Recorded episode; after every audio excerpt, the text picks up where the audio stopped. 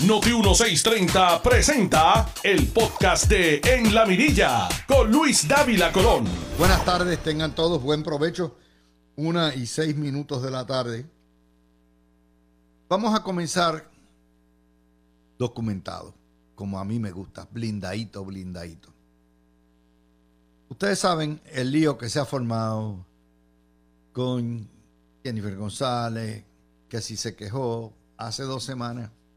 La comisionada dijo, de nada vale que yo me mate buscando billones y billones y billones si en Puerto Rico no los usan. ¿Y para qué fue eso? Le han mentado la madre, le sacaron a todo lo que da. Y entonces, en, en lo que es el culipandeo que tienen ustedes los penepos, eh, empieza, no, porque ella, ella no tiene razón. Eh, no, porque ella lo que quiere es jetar al gobernador. Y los del gobernador, no, no, no, no, no, eso no puede ser. Y los de Jennifer González, sí, esto es un desastre. Vamos a salirnos de lo que es la neblina de la primaria.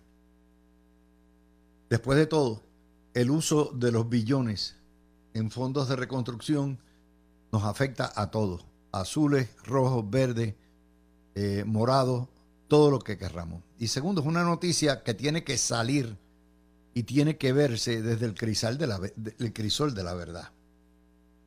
Como yo siempre les hablo documentadito, vamos a ir a hace una semana, cuando yo dije, la comisionada está atrás, está atrás, Cor 3 es el problema. No, no quiero decir que se los dije, pero se los dije.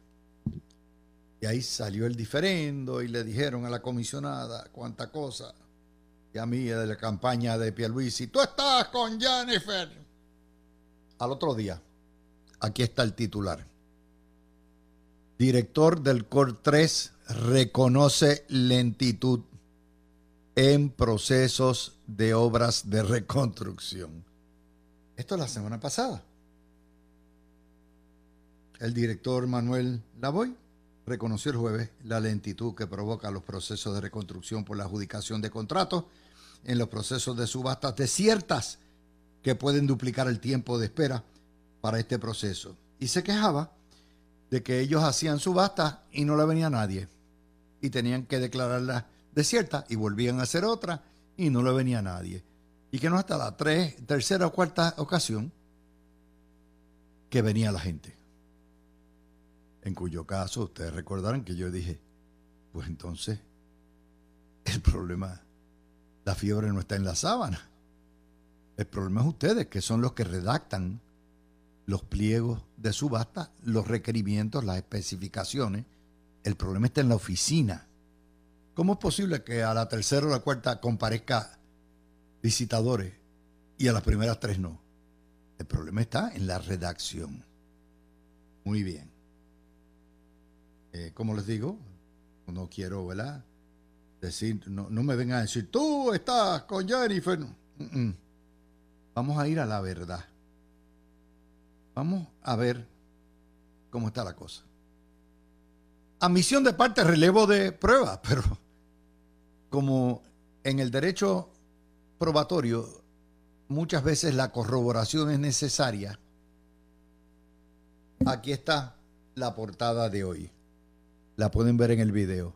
O cero alerta roja por atraso en el uso de fondos federales.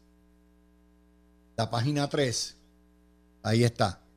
Preocupa a la Junta de Control Fiscal el pobre manejo de los fondos federales. ¿Qué nos dice esa historia? Nada que yo no les haya dicho durante los últimos dos años y pico. Y nada que no les haya dicho la comisionada. Dice la historia que la Junta está preocupada porque esos, esos dineros tienen fecha de expiración, un plazo para usarse. Y al día de hoy, 7, ocho años, siete años después del huracán, o 45% de los fondos de la pandemia no se han utilizado. La pandemia fue en el 20 y en el 21. Ya la pandemia terminó. Y la mitad de los fondos no se han utilizado. Yo asumo que la culpa no sea del COR3 por tratarse de fondos de sanidad y creo que hay que mirar al Departamento de Salud o a las agencias pertinentes. ¿Qué más nos dice la Junta? Esto es un informe de la Junta. Que el 45% de los fondos de reconstrucción de escuelas no han sido utilizados. De nuevo, pasó. Se asignaron esos fondos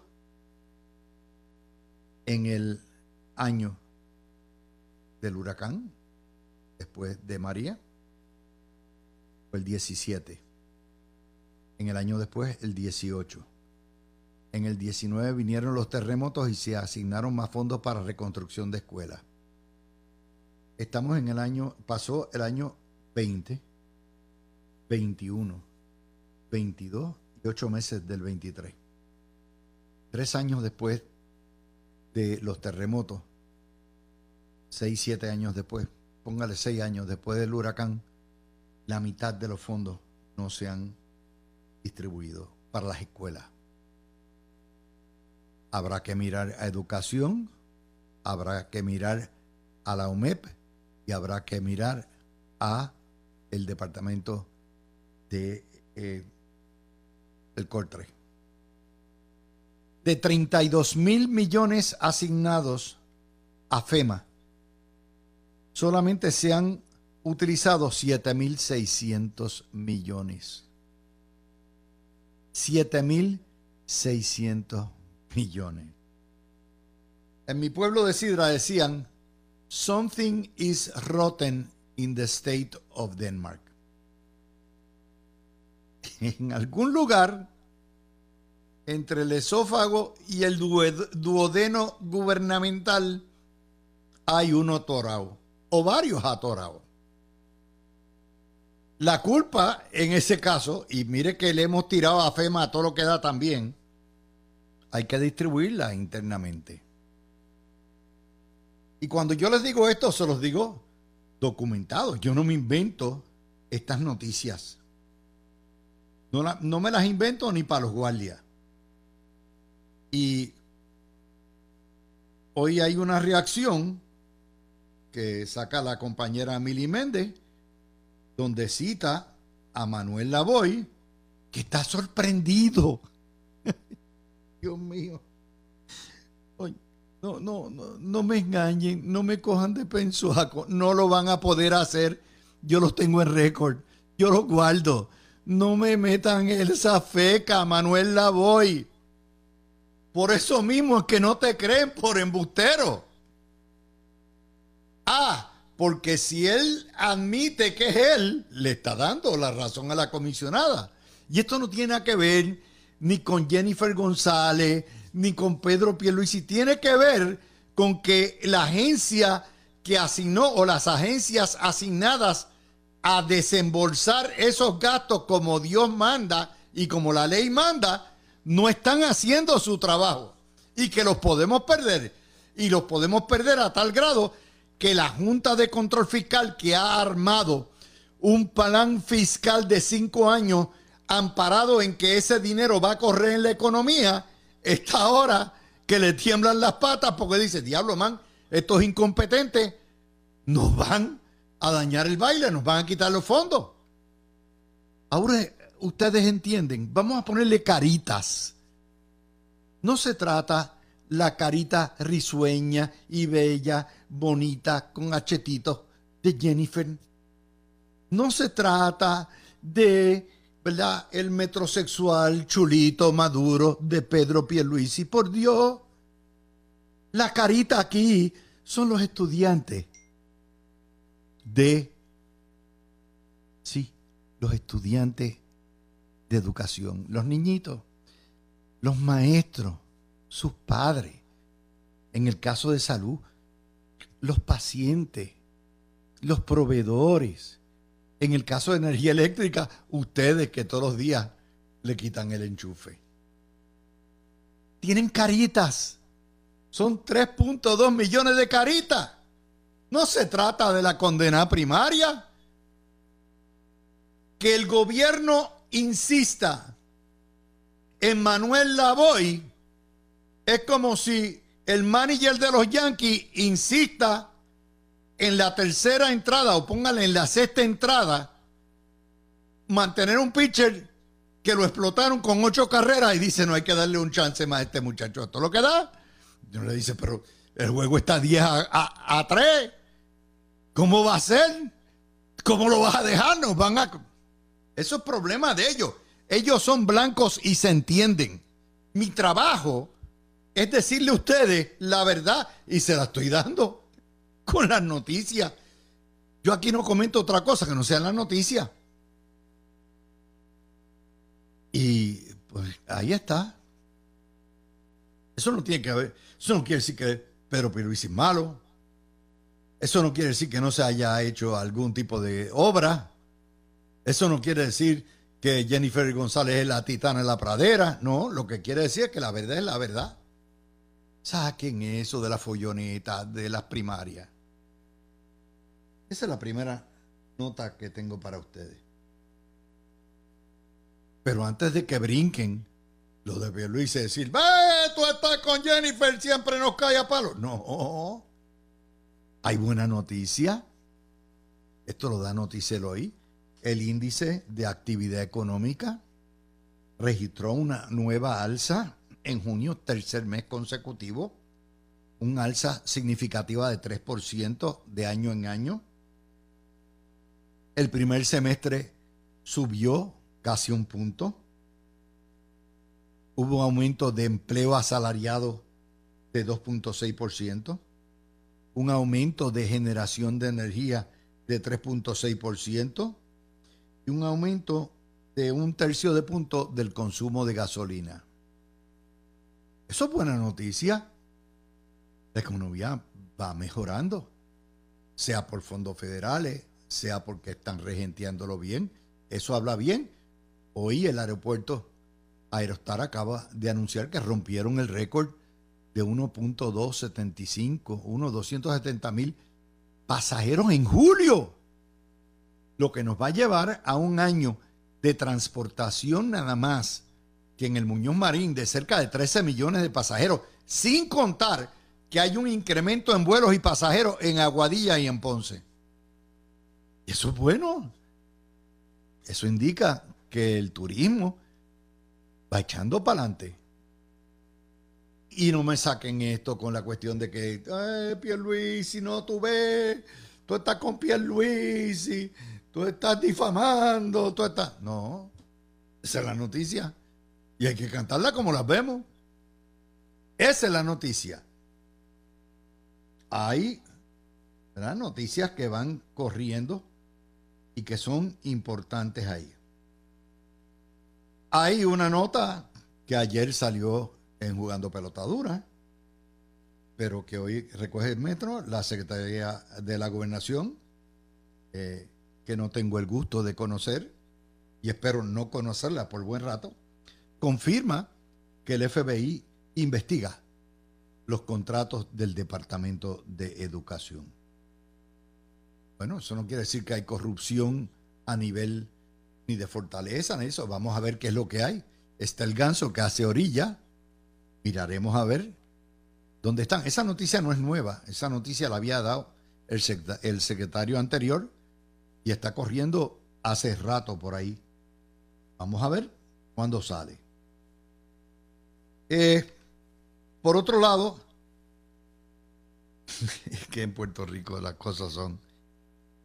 Pedro Muñoz, el cineasta socialista, se opone a que el cuerpo de ingenieros canalice río Piedras Puerto Nuevo porque conlleva expropiar residencias que están pegadas al río o daño ecológico irreparable. Mire, yo me crié en esa zona Yo me crié cuando no existía, yo soy más viejo que Matusalén, no existía autopista. No había Expreso Las Américas.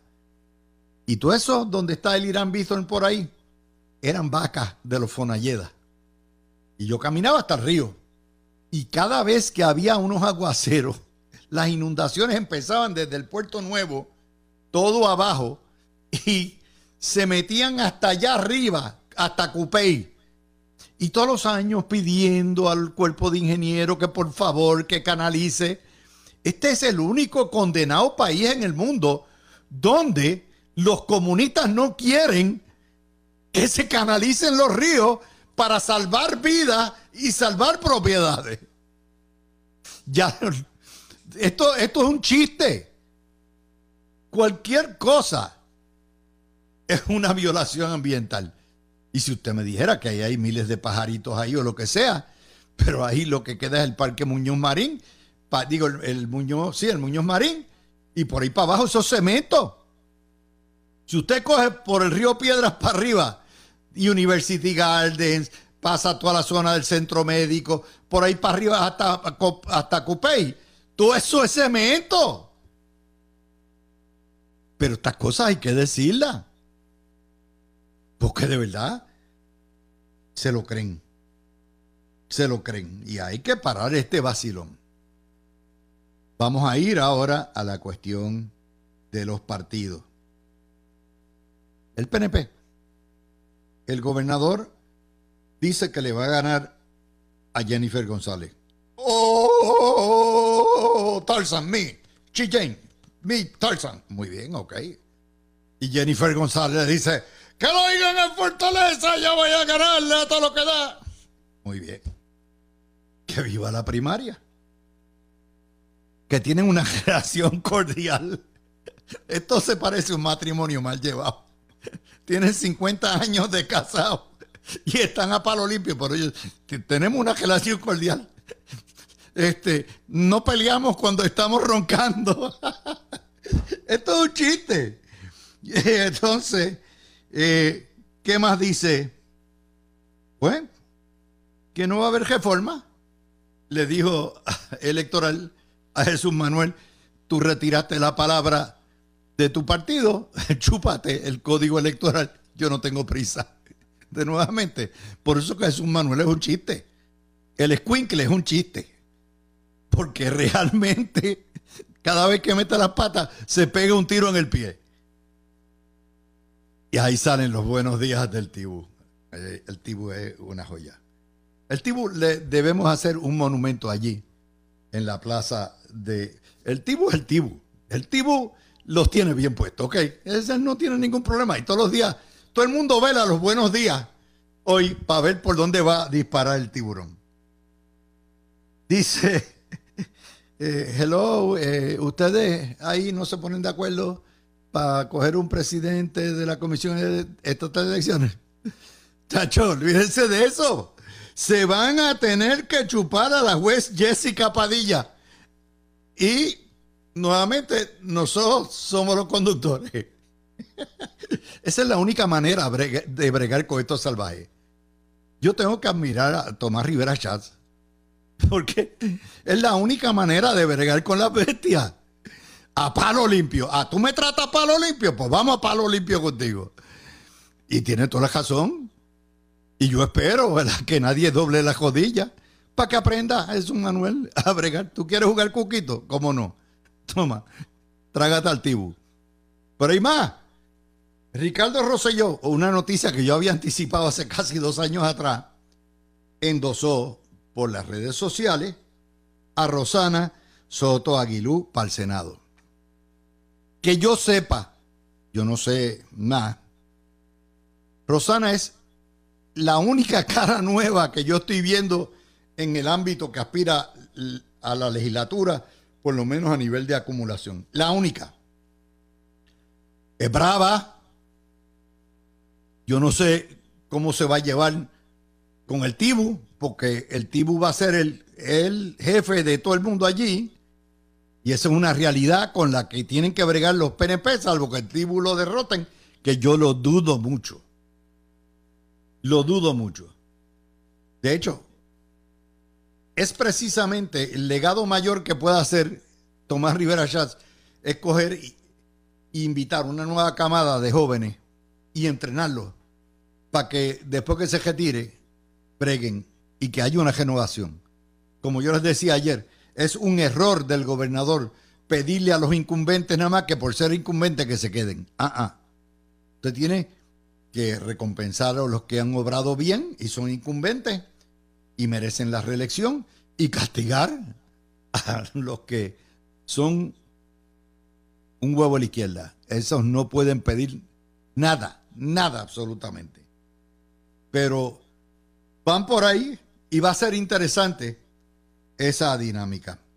Rosana Soto Aguilú está preparada, es bragá, tiene más cerebro que la mayoría de los mimes que hay en la legislatura, así que muy bien, la endosó Rosselló.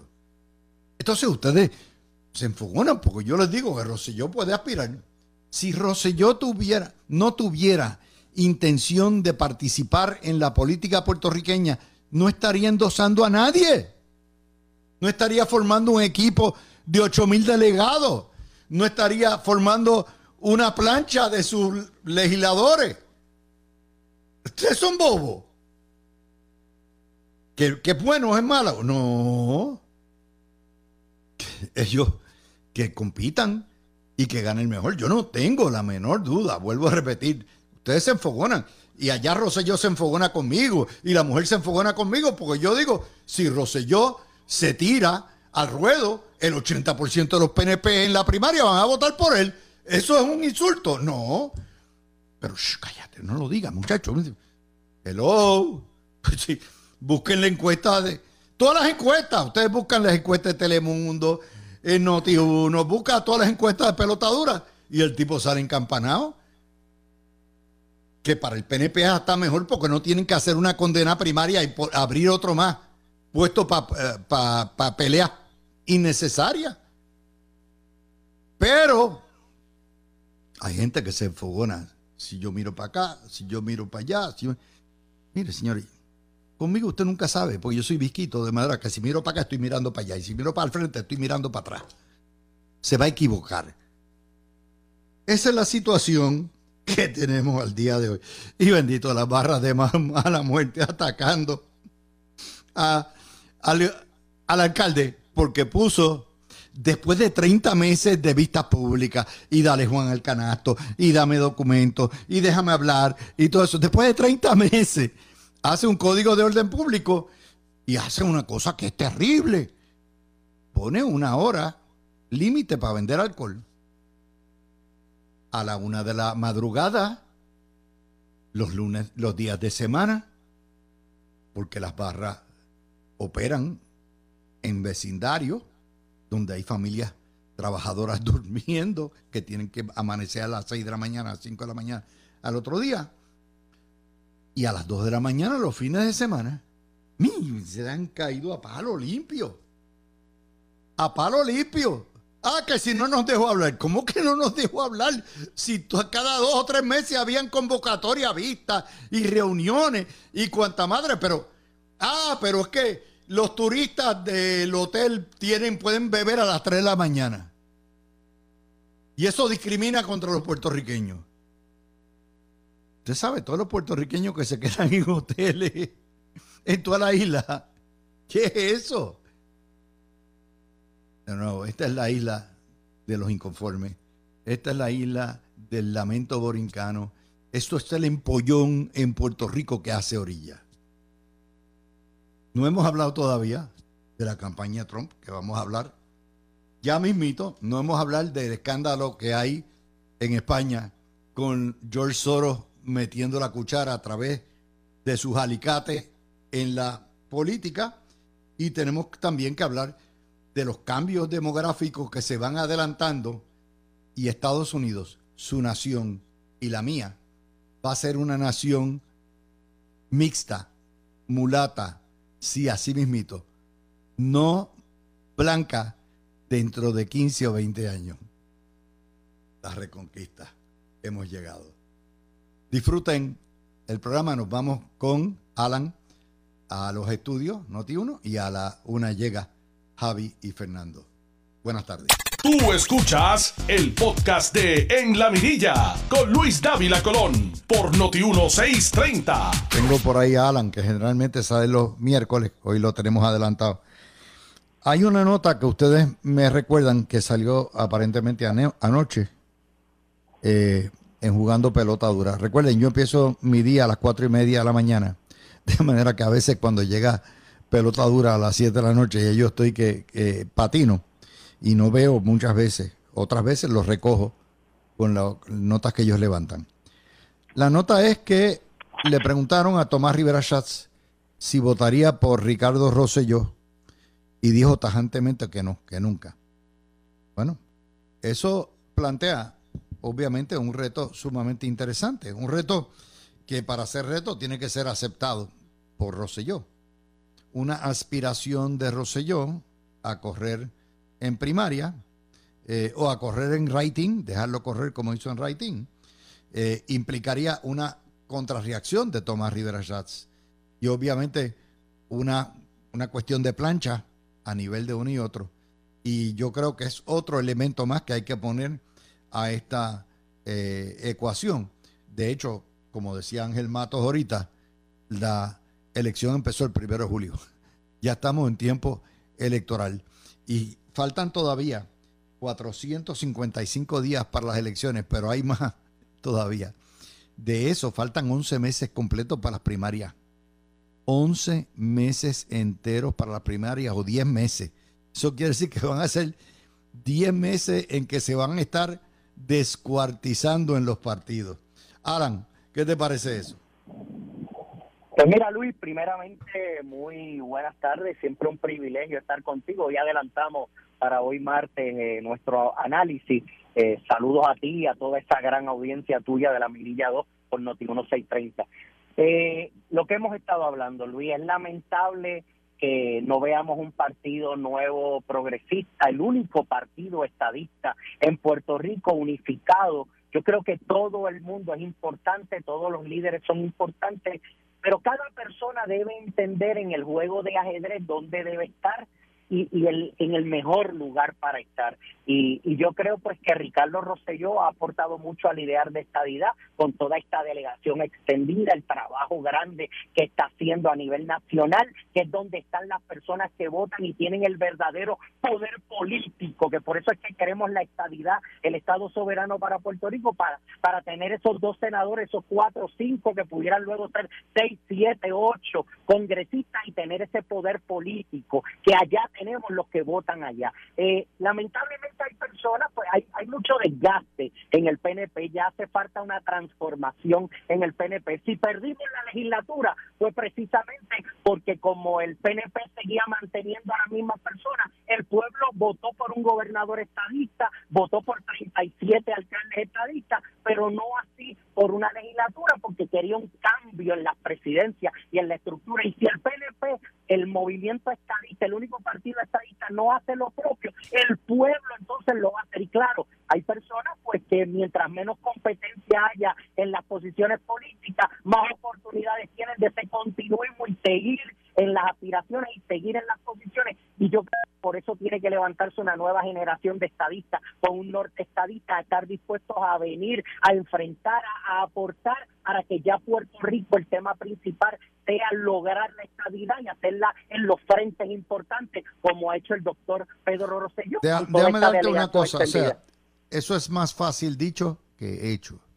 Claro. No hay nadie que tenga mejor organización distrital eh, y municipal en términos de políticos en el partido que Tomás Rivera Schatz. Tomás Rivera Schatz no gana sus puestos en las elecciones, claro, ni en las primarias. Él necesita ser nominado. Tomás Rivera Schatz gana sus puestos en la calle, ganándose el endoso eh, de, y de, aquellos que le endose y ganan. E, eso hasta ahora no ha fallado. O sea, Rivera Schatz ha sido una realidad, sí, por tres décadas, una fuerza electoral por tres décadas, y no es fácil confrontarlo si tú no tienes una contraplancha, y obviamente no va a haber una contraplancha porque eh, eh, Rosana Soto no, no es una plancha, es una sola. E, ese, ese es la situación, la encrucijada. Yo no, así como yo creo que si Rosselló decidiera correr, no hay quien lo detenga, ni Tomás Rivera Schatz. Por otro lado, si Tomás Rivera Schatz decide correr y aspirar a la presidencia, tampoco hay quien lo detenga, Alan. Eso es una realidad. Mira, Luis, mira, Luis, tú tienes mucha razón. Ese análisis que acabas de hacer es muy profundo.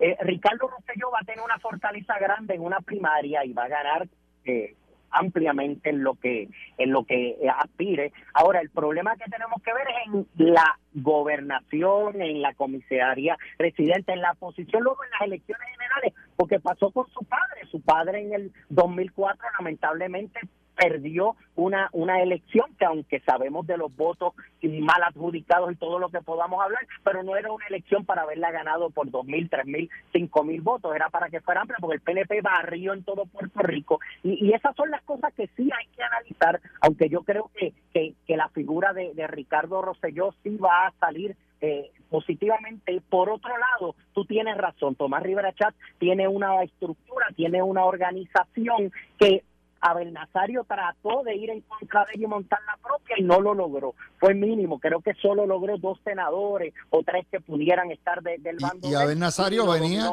con Fortuño, vamos a entenderlo.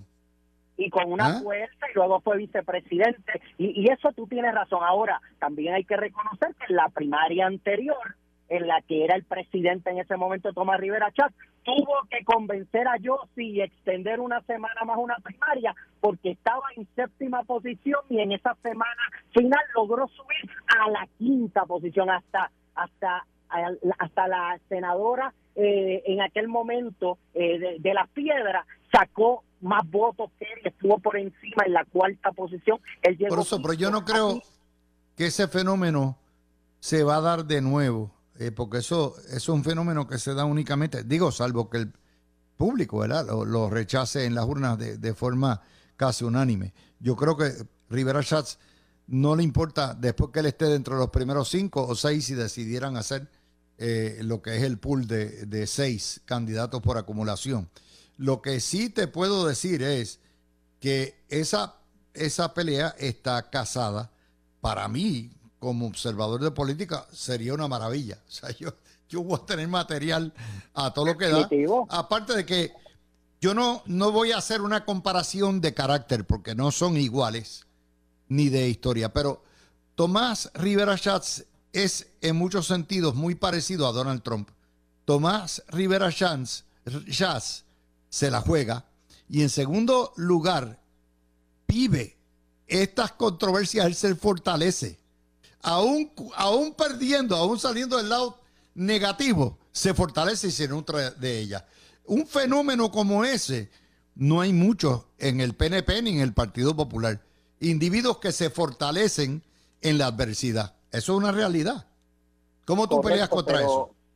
Pero te digo, yo estoy escuchando la base del partido no solamente en San Juan, en el área metro, en Guaynabo, en Trujillo Alto, en Carolina, en Cataño, pero también en Caguas, en Humacao, en Ponce, en Mayagüez, en Isabela, en, en toda, en el centro de la isla. Y, y la realidad es que hay un disgusto en la base y la base quiere una transformación, una nueva generación, quiere, quiere líderes más conservadores, no solo en el aspecto financiero fiscal, sino en otras áreas, que, que sería el partido Partido No Progresista el que representaría eso, porque todos los demás partidos son liberales, algunos comunistas de la izquierda radical, y, y, y realmente quieren una transformación, quieren un cambio, y yo creo que va a continuar viéndose en los procesos de que personas que antes tenían mucho poder y mucha fuerza, ya no necesariamente, si la gente sale a votar, que es otra cosa, porque hay disgusto, y la gente a veces con el disgusto salen a votar en masa, otras veces no salen a votar, hay que ver si se puede lograr que mucha gente vaya a votar y que, lo más importante, Luis, que hayan personas disponibles de ese perfil, líderes conservadores con un norte estadista que sufrice a la estadidad y no venir a trabajar por ellos, por ser carreristas políticos, por, por, por, sus grupos en particular, que vengan con ese norte estadista. ¿Cuántos estarán dispuestos a cruzar esa raya? Porque tú sabes que son los más atacados, son los no queridos, es a los que tratan de eliminar para que los carreristas y los de toda la vida puedan continuar en las posiciones y, y lo otro, que no necesariamente eh, tienen el norte estadista. La postura de Tomás, que estoy seguro que habla por, por todos los PNP en muchos sentidos en esto es decirle al Partido Popular, si ustedes pactan con nosotros unas reglas de reforma electoral y luego porque llegó el novatito presidente las viran para atrás, eso tiene las consecuencias de que no va a haber un cambio de la ley electoral.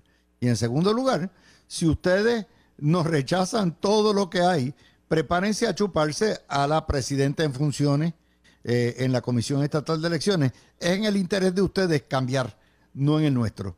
Y ya está. Y yo creo que esa es la manera correcta de bregar con el Partido Popular y definitivamente no se le puede quitar que ese carácter de Tomás Rivera Chat de todos los tiempos a veces son importantes porque es el que se atreve, el que reta al medio, el que reta al, periodista que utiliza para politiquear, que, que reta a la oposición, que no tiene miedo, que habla y dice las cosas que hay que decir sin titubeo, sin miedo. Y por eso es que se ha mantenido, porque esos estilos gustan a la gente de la base, le gusta el que se para de frente, el que habla de frente, el que defiende, el que no le tiene miedo a la oposición ni a nadie, el que va por su ideal, por lo justo, por la justicia. Esas cosas también son importantes y no se le puede quitar que Tomás Rivera ya tiene esas agallas para enfrentarse a quien se tenga que enfrentar.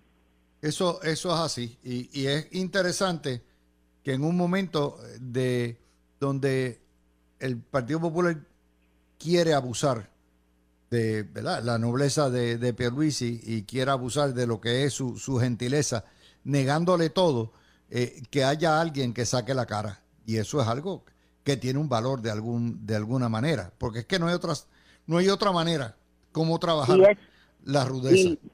Y, es cierto, Luis, eh, hace falta un gobernante y un líder de consenso que se pueda sentar, hablar y dialogar, pero igual tiene que ser una persona firme, con convicciones, con carácter, que a la hora de la verdad defienda lo que tiene que defender y a los que tiene que defender y, y, que no todo el tiempo con miedo esté pendiente de que de que todos lo quieran o que todo sea para que todos estén contentos y conformes. Jamás vas a tener a todos contentos y conformes. Jamás la izquierda radical va a estar contenta y conforme. Te utilizan y luego te atacan y te destruyen. Y por eso a esos grupos minoritarios tú no los puedes llevar y tratar de complacer porque nadie los complace. No hay forma de complacerlos. Solo trabajan para sus fines ideológicos, políticos, partidistas, socialistas de cartón y de la izquierda radical comunista. Yo creo que el mensaje no puede ser más claro. Eh, en un momento de peleas, como te digo, eh, Rivera Schatz con sus buenos días lo que hace es virar los cañones y decir, hello, la pelea está allá, es la legislatura, es el otro lado. Ayer le caía encima a los Ferrer Rangel por un editorial eh, y, nuevamente... es el que se atreve a hacerlo, es el que se atreve. El, que se atreve y a redirigir.